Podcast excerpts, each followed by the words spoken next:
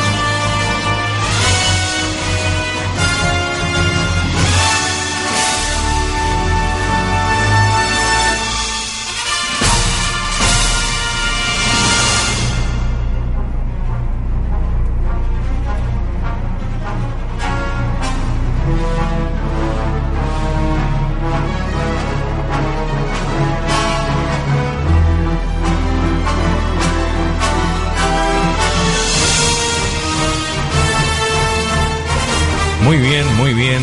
Aquí seguimos. La tomé de sorpresa, ¿eh? En Mientras el Mundo Gira por Radio Cristiandad.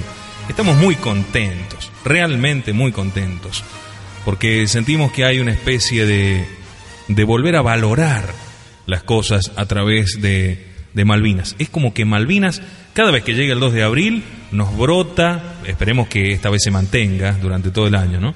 Pero cada vez que llega el 2 de abril es un reverdecer de este amor por la soberanía nacional, por todo lo que significa la patria hispana, por todo lo que significa la fe católica, porque tanto tuvo que ver en Malvinas, tan impregnada quedó esta gesta de Malvinas, de lo católico, de lo patriótico, de lo valeroso, de lo honroso, de la hombría de bien. Fíjese, hasta en los mismos enemigos se ven estos actos que hablan bien de ellos como soldados. Espere, espere, espere, espere. Ahora sí. Ahora sí. Bien. Un reconocimiento a lo- al valor y a la hidalguía de los soldados argentinos, ¿eh? Exacto. a la valentía, al coraje puesto de manifiesto, la- al sobreponerse a la desventaja numérica y tecnológica, ¿no? Bueno, para todos nuestros amigos oyentes, eh, primero muchas gracias por todos los llamados que con los que se- los que nos han hecho haciéndonos llegar felicitaciones. Enseguida vamos a estar con el coronel Armando Nicanor Arce, excombatiente, prisionero de guerra. Bueno, va a tener mucho para contar. Y usted creerá que nosotros le estamos haciendo el juego que hacen todos los medios de comunicación. Enseguida llega, enseguida llega. Bueno, hay un montón de actos en esta mañana del 2 de abril, muchos muy lindos, otros no tanto. En dos de estos lindos hemos tenido algo que ver, sin querer, rozando. Uno, en el que este- se está desarrollando en la localidad de Oliva, en Córdoba, donde se inaugura el primer Museo Nacional sobre Malvinas. Qué bien, qué bien. ¿Mm? Con la presencia de fuerzas- las Fuerzas Armadas, la Escuela Naval y los héroes de Malvinas. Esto hace que hoy se nos haya dificultado la presencia de algunas personas que teníamos intenciones de charlar, entre ellos el brigadier castellano. Ajá. Eh, pero también hace que se haya demorado este contacto con el coronel Seineldin, que se va a producir a las 13.30. En este momento está en una reunión, en, una especie de ágape por este acto, y no nos puede atender. Así que recién hablamos con él, nos dijo 13.30, los voy a atender tranquilo desde el auto. Bueno, así que vamos a poder charlar con él de muchos temas. Sí, pedimos disculpas a la audiencia por estas demoras que no son lamentablemente responsabilidad nuestra y no podemos sobreponer. Así que lamentablemente a nuestros queridos oyentes, lamentablemente van a tener que seguir escuchándonos. Hasta esa hora. ¿Qué va a hacer? Bueno, le quería contar, si me permite, esta carta hermosísima de la señora María Delicia Rearte de Giaquino, madre del heroico capitán caído el 2 de abril el primero que dio su sangre por las, por las Malvinas en la gesta de abril del 82.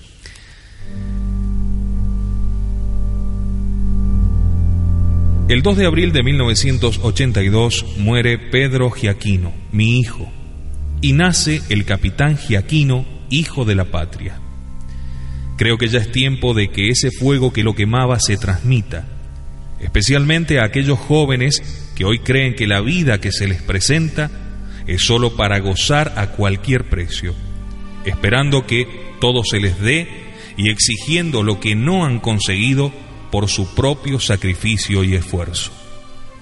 El 2 de abril de 1982, el capitán Giaquino, de 34 años, debió cumplir una misión, y eso era lo que importaba la patria se lo pedía, no unos hombres discutidos o no.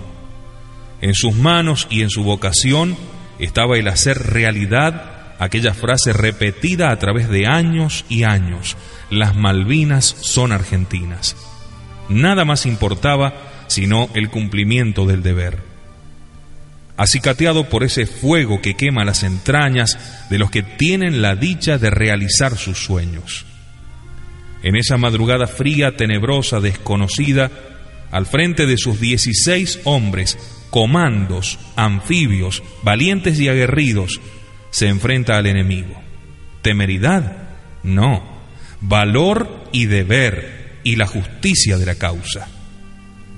Cuando la situación se pone más dura y la traición ha provocado la emboscada, solo, sin nada más que su vida, se acerca a la muerte. Sabe que junto al gobernador inglés, refugiado en su casa, se atrinchera toda la guarnición de marines que custodia las islas. Debe exigir la rendición del gobernador. Ha dejado atrás a sus hombres, a los cuales ha dado órdenes para que estratégicamente se movilicen simulando superioridad numérica. Sabe que de su acción depende el éxito de la misión y que el desembarco del resto de la tropa es inminente. No puede exponer a los suyos. Intima a la rendición y así solo recibe las balas que lo desangran. Desde su martirio amenaza con una granada apurando la rendición.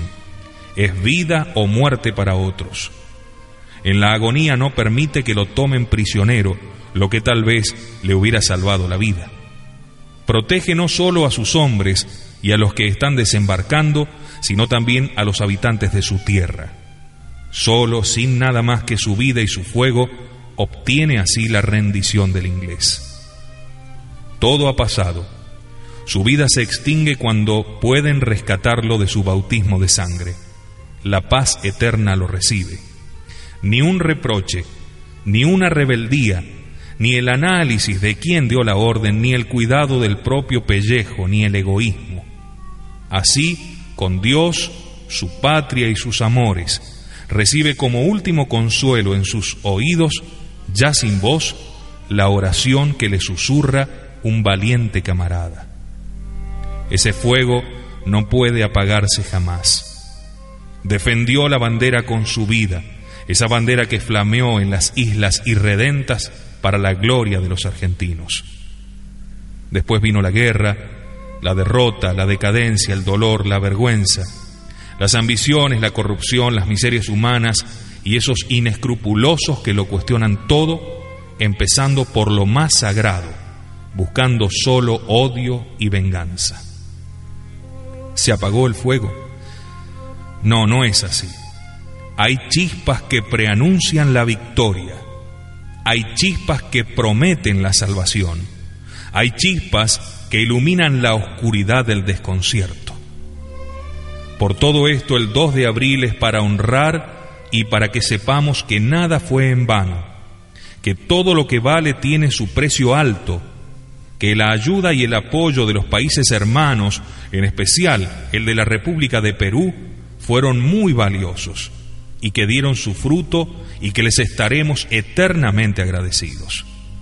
Que los veteranos son la retaguardia de la patria, que los hombres que la nación ha reconocido como héroes merecen nuestro respeto y nuestro homenaje, que para que arda el fuego solo bastan el recuerdo y la verdad, porque dijo nuestro Señor, ¿qué he de querer sino que arda?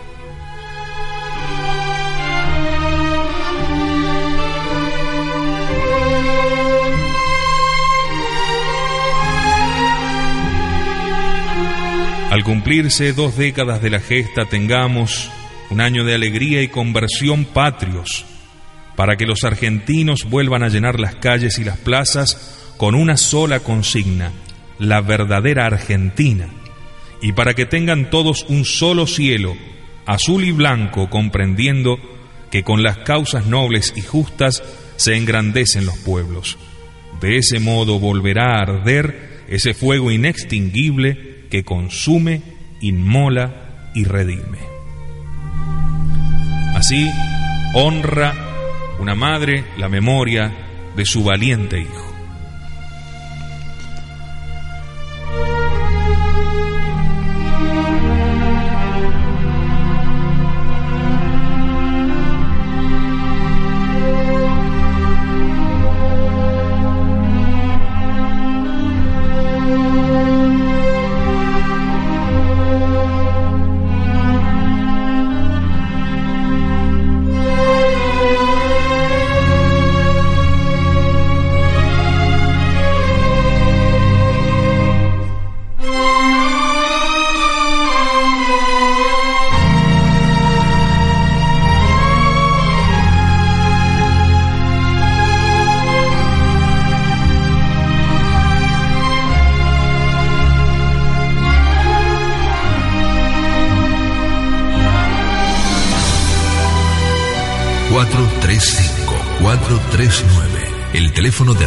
Cristiandad.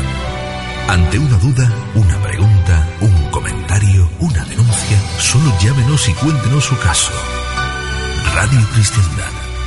435-439. Las 24 horas en defensa de la fe católica.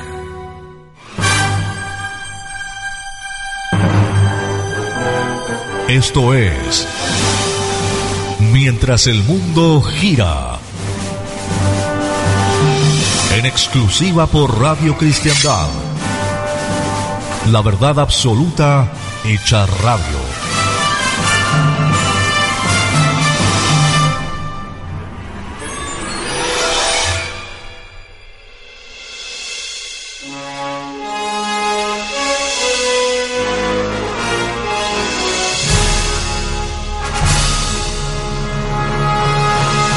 Muy bien, aquí estamos continuando con este desarrollo del día 2 de abril, me parece que de acá no nos movemos hoy.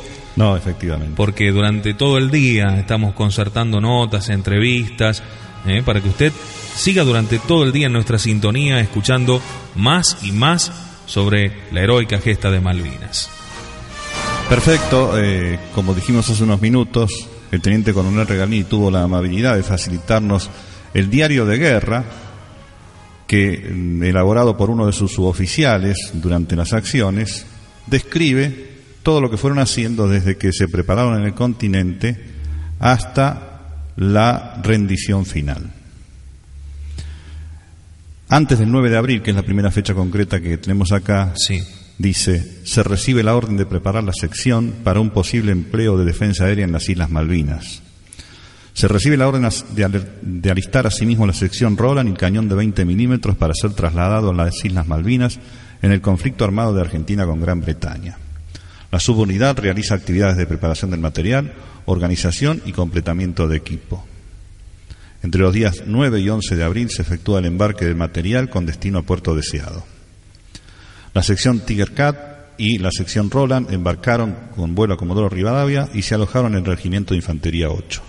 Durante el acantonamiento se efectuaron ejercicios de tiro con armas portátiles. El día 14 llega el material a Comodoro Rivadavia para ser embarcado en Hércules de la Fuerza Aérea y transportado a Puerto Stanley.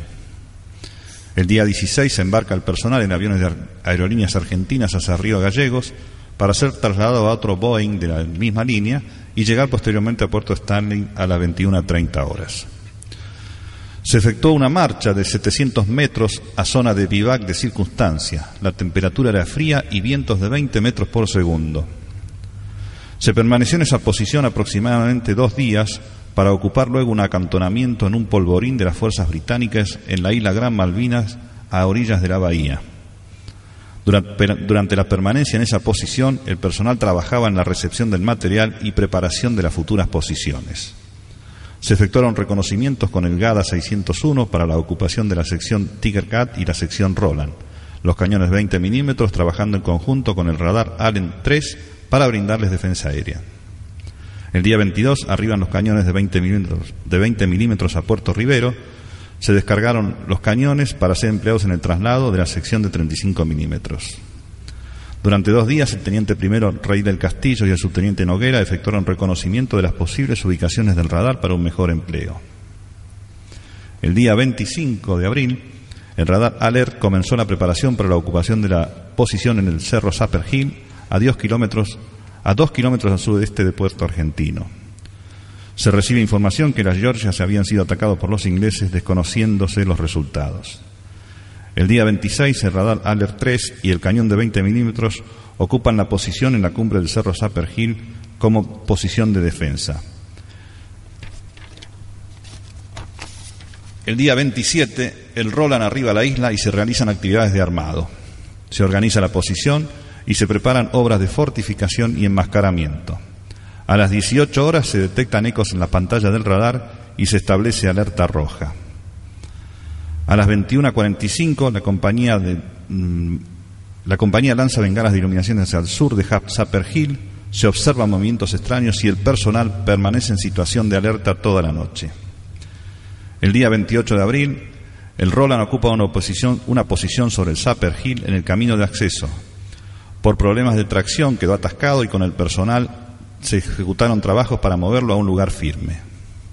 Una vez en posición se comenzaron con los trabajos de enmascaramiento y aparcamiento de los misiles en un polvorín de circunstancias. El día 29 se continuaron con las tareas de perfeccionamiento de las obras de fortificación. Se reciben noticias de que en la Georgia se habían rechazado los ataques y los ingleses habían sufrido las siguientes bajas. Cuatro lanchas, dos helicópteros, un buque y aproximadamente 300 bajas. El ataque había sido rechazado en tres oportunidades. El 30 de abril las tareas de fortificación se alternaban con alarmas rojas y violetas. El personal en forma permanente efectuaba turnos de operación en las armas. Aproximadamente a las 21.30 horas se da alarma roja con posibles ataques. Así transcurrieron los días del primer mes de operaciones en Malvinas. Ya vamos a ver de inmediato que al día siguiente, primero de mayo, se produce el bautismo de fuego de la unidad que comandaba en que era en aquel momento teniente primero Carlos Regalini. Exacto, Carlos Leónidas. Carlos Leonidas. Ah, Leonidas. Sí, bueno. con acento prosódico en la I. Muy bien, muy bien. Eh, bueno, esto es un breve, una breve reseña de lo que de, cómo se preparaba, exactamente, ¿no? Que es escueta como todo informe militar y no no trasunta esa emoción, esa este, expectativa del combate, ¿no? Claro. Que ya lo estaban viviendo y ya, como vimos el 30 de abril, con alertas de inminentes ataques que se producirían al día siguiente. Eh, qué, fantástico es poder contagiarse un poco de, de esa situación, ¿no? Ahora, yo creo que todos quedamos sorprendidos cuando Regalini dice la única batería antiaérea. La única batería misilística. Misilística. Sí. La única. Efectivamente, la única la tenía él a su, a su mando. Y así todo casi les ganamos. Sí, sí, sí, sí. Es que, bueno, lo que pasa es que, como yo decía, y creo que ha quedado manifiesto a lo largo de todo, esta, de todo este programa, la ventaja tecnológica estaba plenamente compensada y superada por el espíritu de combate de los soldados argentinos de las tres fuerzas. Exacto. ¿Eh? Eso provocó un equiparamiento en las, en las potencialidades bélicas que derivó en que casi se gane la guerra y que les costara 70 días a una potencia de primer orden reconquistar un territorio tan pequeño. Pensemos cuánto tardó Estados Unidos en dominar Irak, unos días nomás. Claro. Pero acá se encontraron con un espíritu bélico derivado del- de, las- de la tradición hispánica y católica de todos los soldados que combatieron. No nos olvidemos cuál era el nombre del operativo con que se reconquistaron las islas, Rosario, que ya vamos a ver por qué y quién lo bautizó así, mediante. Eh, y eso ya es todo un, un- un indicativo, una señal. Esto estaba bajo, las- bajo la protección de la cruz. Es decir, se defendía la bandera porque sabíamos que estábamos dentro de un orden natural perfectamente acorde con el orden sobrenatural que imperaba en todos los hombres de las fuerzas. Exactamente. Y hay muchos otros temas que se van desprendiendo acerca de Malvinas eh, y que me gustaría tener la oportunidad de tocarlos. Uno es el tema del hundimiento del Ara General Belgrano, un acto traidor 100%, con información bélica suministrada por aquellos que decían ser nuestros amigos. Lo que pasó a nivel diplomático, Sí, tanto en Europa como en América, con respecto a la Argentina, es, ha sido realmente un tema. Todo esto lo vamos a charlar esta tarde. Perfecto, Después de las cómo no. 5 de la tarde, vamos a estar hablando en este programa Malvinas, lo que no fue, vamos a estar hablando de estos temas. Me gustaría darle la bienvenida al coronel Armando Nicanor Arce. ¿Cómo le va? Muy buenos días en el Día de la Patria. Bienvenido. Buen día, señor periodista, ¿cómo le va? Muy es bien. un gusto para mí saludarlo y, bueno, que hayan tenido la deferencia de, de conectarse conmigo acá, que yo estoy a muchos kilómetros de mi ciudad, ¿Dónde está ahora? para, para poder este, con- conversar un ratito con ustedes, ¿no? Exactamente, y recordar eh, la gesta de Malvinas. ¿Dónde está, Sí, coronel? En este momento yo estoy radicado en Mar del Plata, pues estoy destinado a Mar del Plata, soy el segundo jefe de agrupación con destino acá en la ciudad de Mar del Plata. ¿Y en San Luis cuánto tiempo estuvo? Y en San Luis estuve tres años como jefe de unidad, cuando con el grado de teniente coronel, y después tuve en mis primeros años tres años eh, como subteniente, que fue mi primer destino. Claro. Y después, bueno, nací en San Luis y viví hasta los 18 años en San Luis, hice toda la, la primaria y la secundaria en San Luis. Qué bien, ¿eh? Bueno, cuéntenos qué pasó, a ver si, si pudiéramos mm, volver atrás en el tiempo y que usted nos hiciera una panorámica de los días previos al 2 de abril, cuando ustedes ya en la dentro de la fuerza ya se empieza a hablar, se mandan ya las operaciones destinadas a- hacia las Islas Malvinas. ¿Dónde estaba usted? ¿Cómo lo vivió? ¿Qué fueron las, las cosas que fueron pasando? Sí, este, concretamente el, el tema es que previo al 2 de abril no, se- eh, las actividades eran total y absolutamente normales. Acá se precipitan las, las cosas el 2 de abril. El 2 de abril. Eh, y bueno, eh, al, al ejecutarse la operación Rosario, que es la que el- la, la primera operación militar de recuperación de las islas, Sí. que lo hacen elementos del ejército, del Regimiento de Infantería 25, que tenía asiento en Sarmiento, Chubut, y este, personal de la Armada, eh, luego del 2 de abril es cuando se empiezan a, a impartir las órdenes para que la gente que vamos a ir después este, iniciemos la preparación para, para ir a Malvinas. Claro. Ajá. Bueno, y a partir de entonces, ¿usted en ese momento estaba en dónde?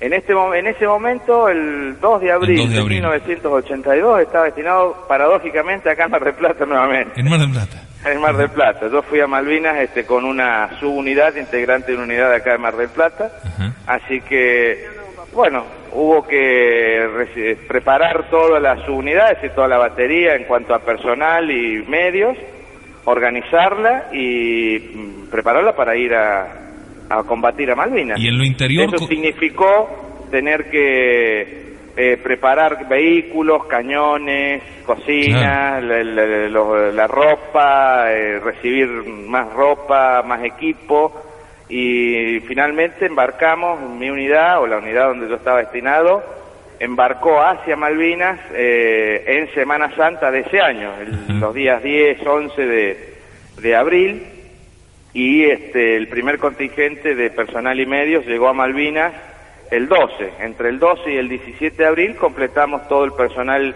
y vehículos y cañones que tenían que ya estábamos en Malvinas. ¿Y qué pasó en el pecho del soldado al momento de enterarse de la recuperación ya realizada el 2 de abril? Y pasan muchas muchas este, emociones.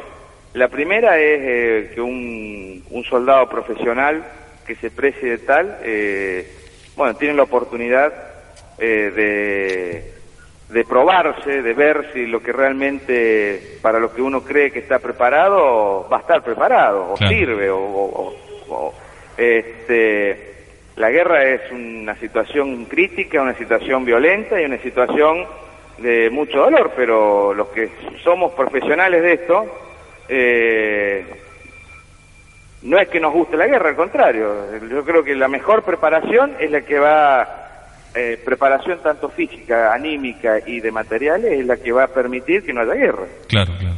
Este, ese es para, aunque parezca mentira, es así.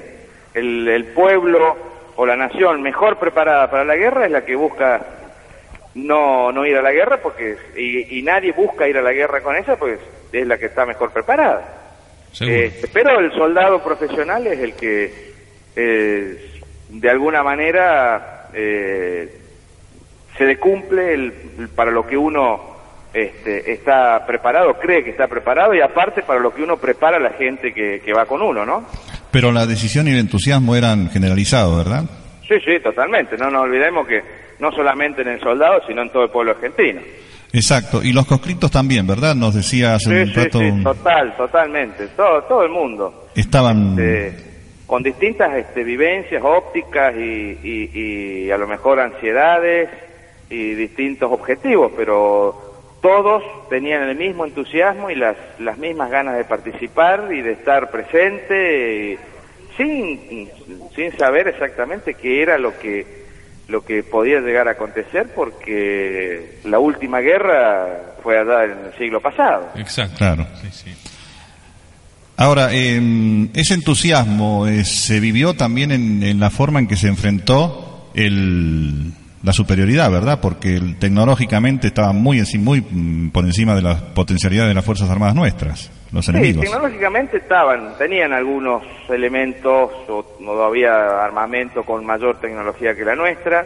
Eh, no era tan tan acentuado quizás como es ahora, ¿no Ajá. es cierto? Entre el- un un ejército de, de un país desarrollado y con mucho poder económico como puede ser Estados Unidos y el resto, porque hay una, una, una brecha tecnológica con el resto de, del- de los ejércitos del mundo eh, muy importante. En ese momento no era una brecha tan, tan grande. Claro, Lo claro. que sí, este, muchas veces, y esto no es folclore ni, ni es palabrerío, muchas veces esa tecnología a veces uno la suplía con con este con mucho esfuerzo, la suplía con mucho entusiasmo, sin caer en el voluntarismo, porque lo peor que puede pasar es ser voluntarista, es decir, totalmente consciente y realista de lo que donde uno estaba parado, pero eh, poniéndole un poquitito más de lo que eh, normalmente uno le pone, que es con cariño, este y una motivación especial. eh, a veces esa esa brecha tecnológica que vuelvo a repetir no era tan tan grande, a veces este, en algunas ocasiones eh, daba lugar a que se minimizara ese, ese pero no era tan tanto la, la tecnología. ¿eh? Entonces, desde Sí, eso- lo que era, y eso es lo que yo creo que a lo mejor algunos, eh, no digo por desconocimiento, pero a lo mejor por, por no tener clara la situación, lo que sí había, no la, una brecha tecnológica grande, sí era el, eh, la cantidad y el apoyo logístico y la infraestructura, que eso sí era importante. Tengamos en cuenta que se movió toda la flota que es del Atlántico, este, con, con la cantidad de helicópteros y aviones necesarios como para una guerra larga y de que ellos tenían mucha experiencia porque vienen de, venían de, de participar en, en luchas en distintos lugares del mundo, este, con muchos buques, con mucho personal, con mucho, muchos aviones, muchos este, cañones, muchos. Eso sí, es decir, la cantidad, sí. La brecha tecnológica era, pero no era tanta, ¿sí? Era abrumadora la infraestructura logística para apoyar las operaciones. Eh, coronel, ¿cuáles fueron las acciones que protagonizó la unidad que usted integraba? Y yo este, integraba una unidad de, de- de defensa aérea con cañones de bitubo o Erlingon con traves eh, automatizados. Pues yo le digo, la brecha tecnológica no era tanta. Y la misión que tenía la unidad, y en particular la subunidad a la que yo era jefe de batería, en ese momento era teniente primero, era proporcionarle defensa aérea, es decir, darle defensa aérea a unos puestos comando que estaban en, en Puerto Argentino, una parte, otra parte a una zona de reunión y otra parte de la, de la batería a la pista de aterrizaje del, de Malvinas, ¿no? De Puerto Argentino. Claro. Y las acciones normalmente eran acciones contra las incursiones aéreas del enemigo y este, se han producido algunos derribos de, de Harrier, este, algunos averiados o averías en, helicópteros, en, Harrier también, o si Harrier, según la época del conflicto, de la guerra, este, juntamente integrados con otros sistemas de armas eh, que tenía la unidad y también integrados con sistemas de arma de defensa aérea también que tenían la Armada y la Fuerza Aérea. ¿No llegaron a tener enfrentamientos directos con las fuerzas enemigas? En, ¿En- el caso en particular nosotros no, porque nuestra fuerza, nuestro, nuestra unidad, nuestra subunidad, eh, la, la- la misión que tiene es proporcionar defensa aérea. Nosotros trabajamos con cañones, somos artilleros, nosotros cumplimos la misión como con cañones. En caso de que este, el enemigo hubiera sobrepasado las líneas las primeras líneas nuestras y hubiera que combatir, estamos preparados para combatir el tipo infantería, es decir, el famoso cuerpo a cuerpo. Claro. Exacto. Pero nosotros, nuestro combate como artillero de defensa aérea era contra el avión. Y No, no te- por la posición que teníamos y la, la ubicación para dar defensa a los objetivos que teníamos que hacer, este, no, no hubo oportunidad del combate ese de tipo infantería. ¿Sufrieron ataques o bombardeos de la flota o de aeronaves? A partir del primero de mayo, en todas las posiciones de artillería se sufrieron el bombardeo, el ataque de aviones, este, y ¿Hubieron bajas en la subunidad?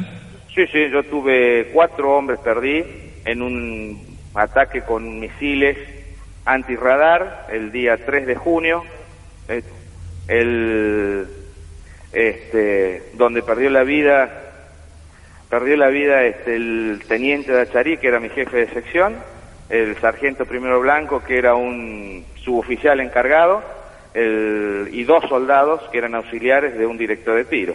El día 3 de junio, aproximadamente a las seis y media, siete de la mañana.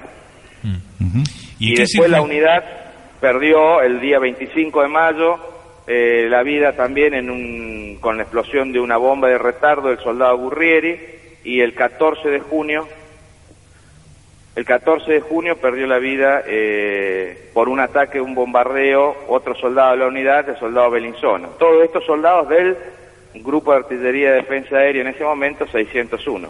Claro. Ajá. ¿En qué circunstancias es tomado prisionero? Bueno, a mí me hacen prisionero después del 14 de junio, cuando Después finalizan la- los combates y la unidad eh, iba a ser embarcada en un buque para regresar acá al continente y este bueno algunos oficiales y suboficiales fuimos separados eh, por la jerarquía por el cargo que ocupábamos por los ingleses y bueno a los que fuimos separados nos tomaron prisioneros y estuvimos 30 días prisioneros. Nos trasladaron desde Puerto Argentino hasta un campo en San Carlos a unos 80 kilómetros más o menos de, de Puerto Argentino y después estuvimos en un buque eh, unos 15 días más hasta que nos regresaron acá al continente el día 14 de julio a Puerto Madryn. Ahí entramos en un buque inglés y nos dejaron acá en el continente argentino. ¿Y el trato de los ingleses? No, no, el trato que corresponde a un, a un soldado prisionero de guerra, tanto ellos se comportaron como marca la, la Convención de Ginebra y las leyes de la guerra, y nosotros como prisioneros de guerra haciendo lo que corresponde a un soldado que está prisionero, es decir, cumpliendo lo que corresponde dentro de la Convención y viendo como soldado que uno es y cuando es prisionero, viendo las posibilidades de... eh, en principio no dar ningún tipo de información y segundo, si hay posibilidades de escaparse, tiene obligación el soldado de, de escaparse. Pero hay que pensar que estamos en medio de la isla, y después teníamos un, un océano Atlántico rodeándonos, así que tampoco hay que empezar a hacer cosas raras de, y, y elucubraciones muy misteriosas, más eh, teniendo en cuenta que estaba toda la flota alrededor de Puerto Argentino. Exacto, exacto. ¿Se pudo haber ganado, coronel? Si se pudo haber ganado, no, no sé, esas son cosas que no se pueden determinar, porque eh, esto no es si se pudo o no se pudo, lo que, Lo que se hizo. pasó, pasó, y lo que se hizo, desde mi punto de vista, en el plano táctico, es decir, el combate de las unidades, de los oficiales, los oficiales y los soldados, en lo que hace al combate propiamente dicho, se hizo en línea general como corresponde y no no hay creo que no hay ningún tipo de objeciones. Lo que lo, lo que excede a esto no es de mi consideración porque no tengo elementos de juicio en valedero como para decir si se manejó bien, si se manejó mal el tema de la guerra en sí, pero los combates, lo que las unidades que estuvieron en Malvinas, tanto de la Armada, Fuerza Aérea como Ejército, los que combatieron se combatió de acuerdo a lo que a la capacitación que se tenía, así que eh, si se podría haber ganado o no, no sé. Muy bien.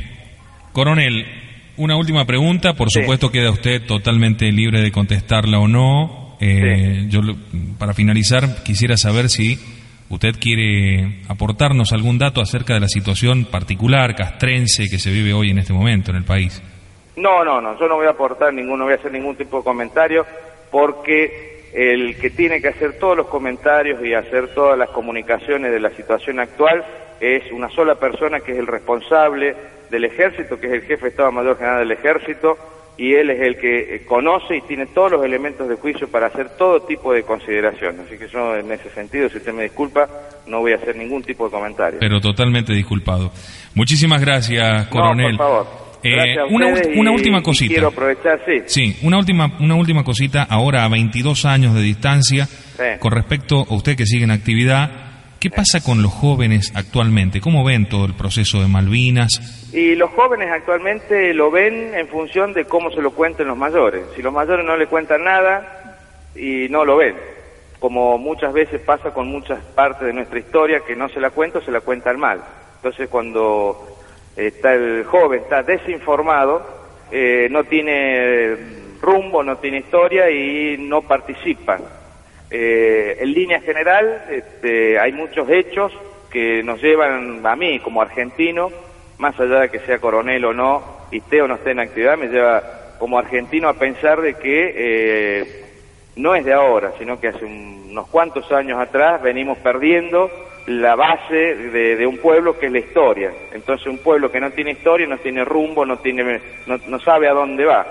Y al no saber dónde va, eh, está desorientado y los jóvenes que son los que tienen que hacer la continuación de lo que dejan los mayores, no, no tienen esa continuación. Pero es un problema de responsabilidad de los, de los mayores, de que cada uno en el andarivel que le corresponde, en el nivel que corresponde y a quien corresponda, eh, haga la, la, la tradición, transmita esa tradición, transmita cultura y cuando eso no se transmite se pierde y no somos nada.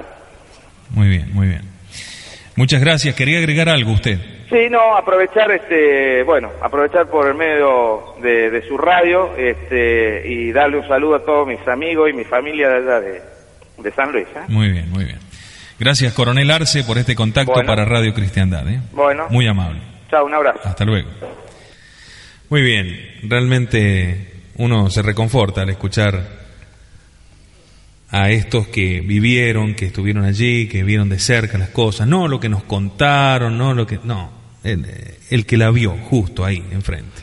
Eh, yo puedo hacer una suma, a ver si Bueno. 2 más 2 me da 4. ¿A usted? claro, siendo contador usted sabe que todas las leyes ahí se pierden, ¿no? De, de los números. Bueno, no, un Eh, hemos hablado con dos este, héroes de Malvinas. Ninguno quiso contestar sobre la situación actual de las Fuerzas Armadas. Sí. Es decir, Pero hay algo que dijo el coronel Arce sí. que da un indicio. En la época de Malvinas la diferencia tecnológica no era tanta. Hoy es abrumadora. ¿Será que los otros avanzaron? Sí, por supuesto, todos avanzan. Entonces, ¿quién se quedó?